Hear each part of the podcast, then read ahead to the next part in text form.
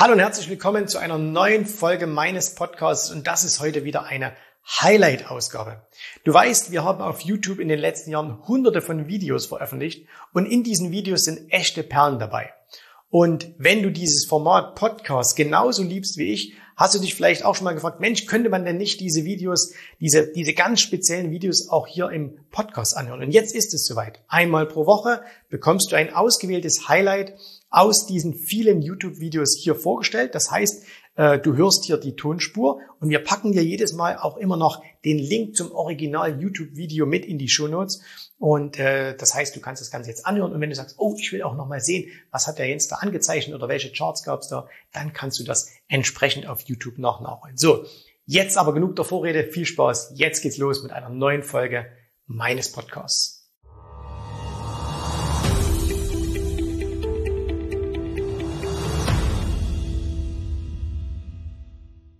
Wir nehmen 1000 Börsianer, egal wie lange sie schon dabei sind, und fragen sie, kann man den Markt timen?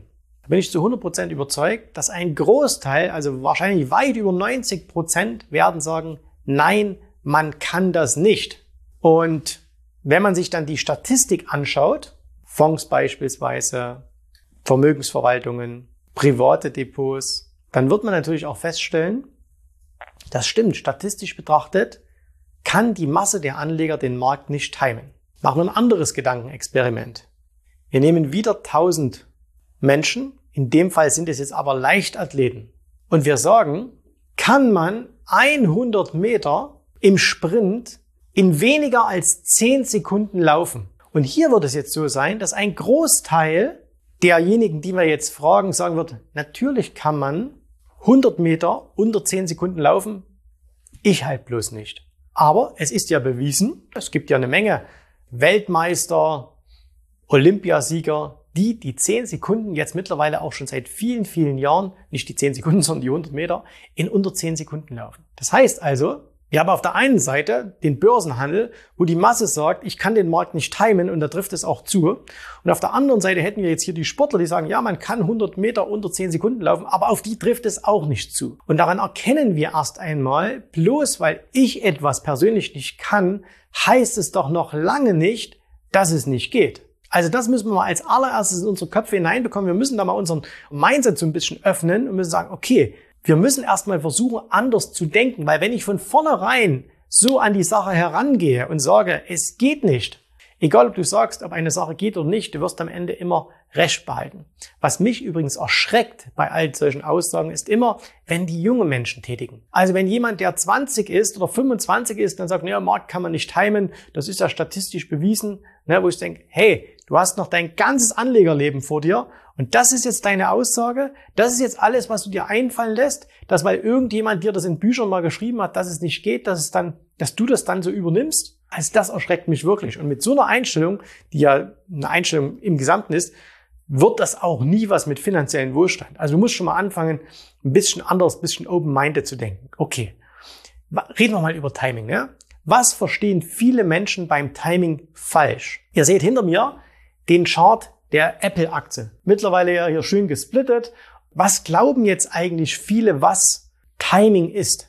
Denn ich glaube, ganz, ganz viele, die darüber reden, verstehen überhaupt nicht, was Timing ist. Also, viele glauben, dass Timing zum Beispiel ist, dass du hier, die Aktie, was hat die gekostet? Umgerechnet auf den Split ungefähr 1,20, dass du hier oben rausgehst und dass du dann hier unten bei 25 Cent wieder reingehst. Oder dass du eben hier diesen, diesen Rückgang nicht mitmachst. Genau hier oben raus, genau hier unten wieder rein, dann hier bei 6,50 Dollar wieder, wieder ähm, raus und hier bei 3 Dollar wieder rein ne, oder diesen Rückgang vermeiden, dass das Timing wäre.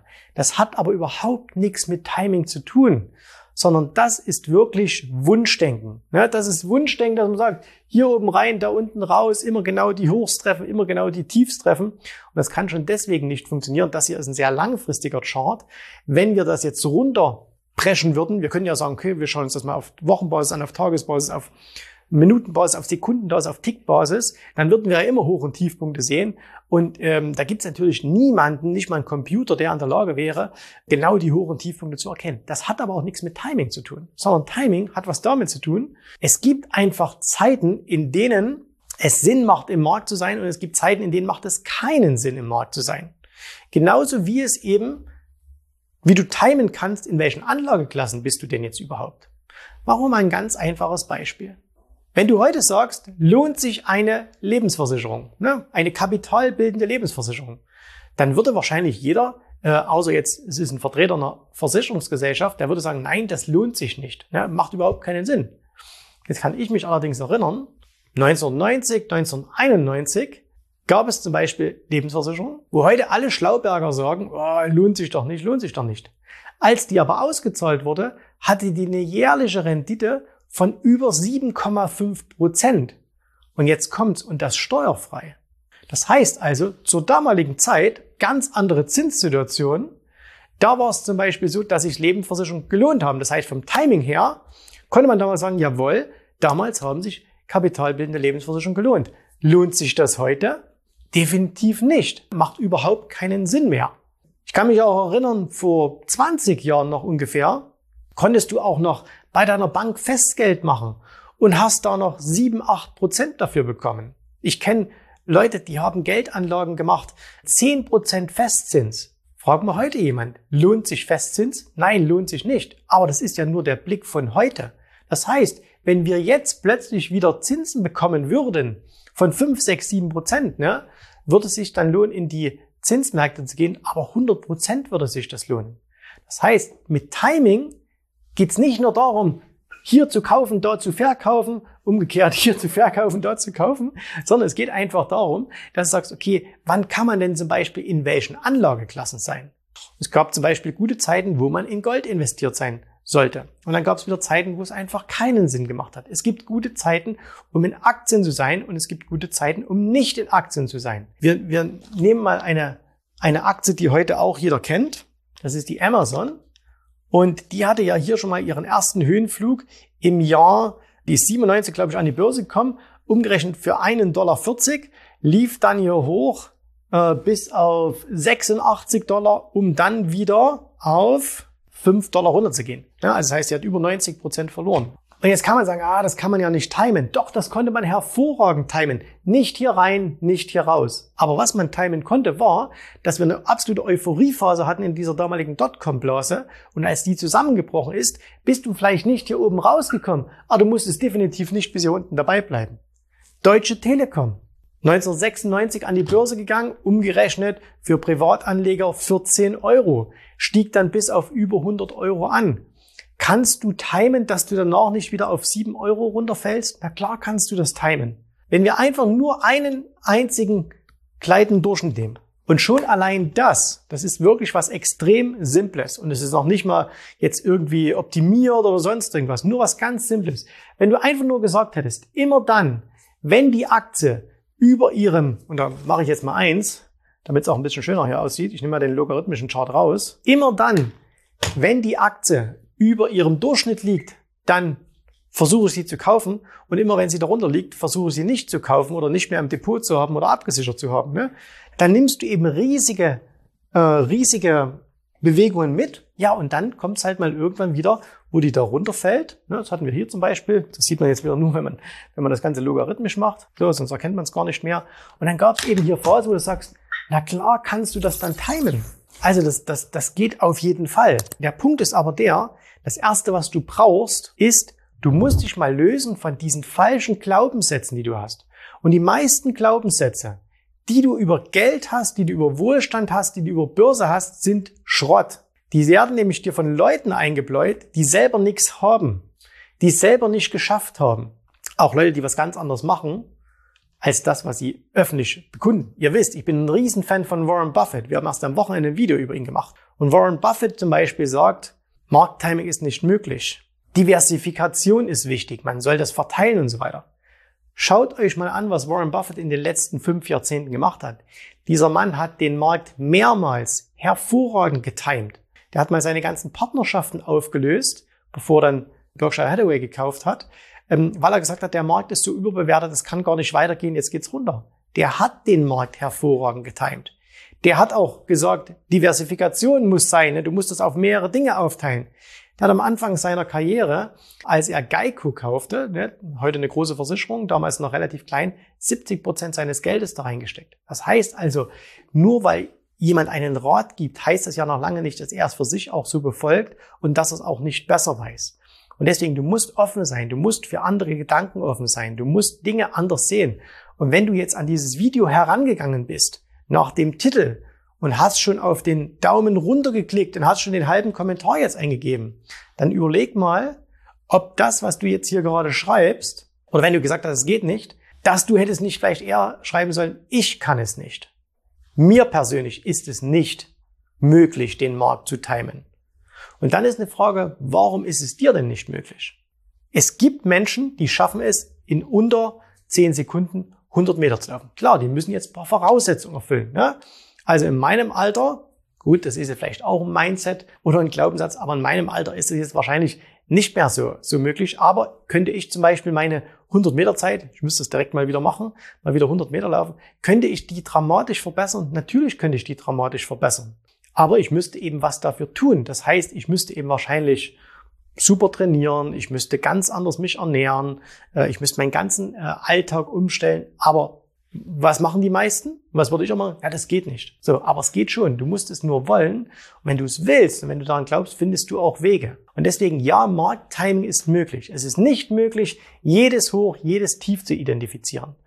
Aber es gibt an der Börse Mechanismen, es gibt Signale, die immer wieder zeigen, dass du zumindest die ganz großen Bewegungen, also die riesengroßen Einbrüche, die riesengroßen Anstiege, dass du an denen partizipieren kannst. Jetzt gibt's immer wieder dann den Hinweis, ja, aber es ist doch langfristig bewiesen, dass zum Beispiel ETFs den Fondsmanager schlagen und so weiter. Und was ihr dann aber alle, die das argumentieren, niemals mit, äh, niemals mit einkalkuliert sind. Zwei Dinge. Punkt Nummer eins. Der Fondsmanager kann überhaupt nicht, wie er will. Denn er ist ein Spielball seiner Anleger und jetzt in letzter Zeit sogar noch viel mehr der Regularien. Das heißt, kein Fondsmanager kann momentan den Nasdaq 100 schlagen, wenn er einen breiten Aktienfonds hat. Warum? Weil er einfach nicht 50 Prozent seines Geldes in sechs Aktien packen darf. Das ist ihm regulatorisch nicht erlaubt. Und zweitens kann er den Markt deswegen nicht schlagen, weil wenn er in Phasen, wo es hochgeht, Cash aufbaut, rennen ihm die Anleger davon. Äh, das heißt, da muss er voll dabei sein. Und wenn er unten was nachkaufen will, rennen ihm die Anleger auch davon, weil die Anleger nun mal immer im Tief verkaufen. Und beim ETF ist es doch genauso. Auch da rennen die Anleger davon. Das sieht's bloß keiner, weil der ETF einfach nur den Indexverlauf ähm, nachbildet. Und man sieht dann nicht die, die Einf äh, also Zuflüsse und Abflüsse in den ETFs. Wenn man sich die mal anschauen würde, würde man sehen, aha, die meisten Anleger verlieren mit ETFs genauso viel Geld wie zum Beispiel mit, mit Aktienfonds. Und das liegt wenig, weniger an den Ergebnissen, sondern einfach nur an ihrem persönlichen aktiven Verhalten. Und deswegen, mach dich da mal ein bisschen frei davon, von diesem, ah, es geht alles nicht, es funktioniert alles nicht, sondern sag, okay, es ist bewiesen, es haben Leute gezeigt und auch nicht nur einer, dass man den Markt zumindest die großen Schwünge timen kann. Und jetzt ist es einfach nur die Frage, willst du das? Und wenn du sagst, du willst das, dann kannst du es lernen. Angebot steht, jensrauber.de-termin. Und wenn du es nicht willst, dann ist es auch okay. Dann hör aber auf zu behaupten, dass es nicht geht, bloß weil du es nicht umsetzt. Weil du nicht bereit bist, mehr zu tun als andere, um dieses bessere Ergebnis zu erzielen. Ich hoffe, dir hat gefallen, was du hier gehört hast, aber das war nur die Vorspeise. Das eigentliche Menü, das kommt noch. Und wenn du darauf Lust hast, dann besuche jetzt ganz einfach jensrabe.de-termin und vereinbare dort noch heute einen Termin. Und in diesem absolut kostenfreien Strategiegespräch wird für dich eine individuelle Strategie entwickelt. Das heißt, wir schauen uns mal an, wo stehst du jetzt, was sind deine Ziele, wo willst du hin und wir schauen auch, ob wir gemeinsam dieses Ziel erreichen können. Und äh, du musst immer an Folgendes denken. Wenn du etwas im Leben erreichen willst, sei es, es an der Börse, sei es beim Unternehmertum, dann brauchst du immer jemanden, der dir hilft, der schon auf einer Stufe ist, wo du noch hin möchtest. Und so wie jeder Sportler einen Trainer hat, so wie jeder erfolgreiche Selbstständige einen Mentor hat, so brauchst auch du an der Börse einen Mentor, der dir hilft, deine Ziele zu erreichen. In den letzten Jahren habe ich Tausenden von Menschen gezeigt, wie sie ein regelmäßiges Einkommen an der Börse erzielen, wie sie ihr Vermögen sichern können und auch du kannst das erreichen. Davon bin ich felsenfest überzeugt. Also, geh jetzt einfach auf jensrabe.de-termin und vereinbare noch heute deinen persönlichen Termin. Ich freue mich auf dich. Wir hören uns. Bis dahin. Tschüss, Servus, mach's gut. Bye bye.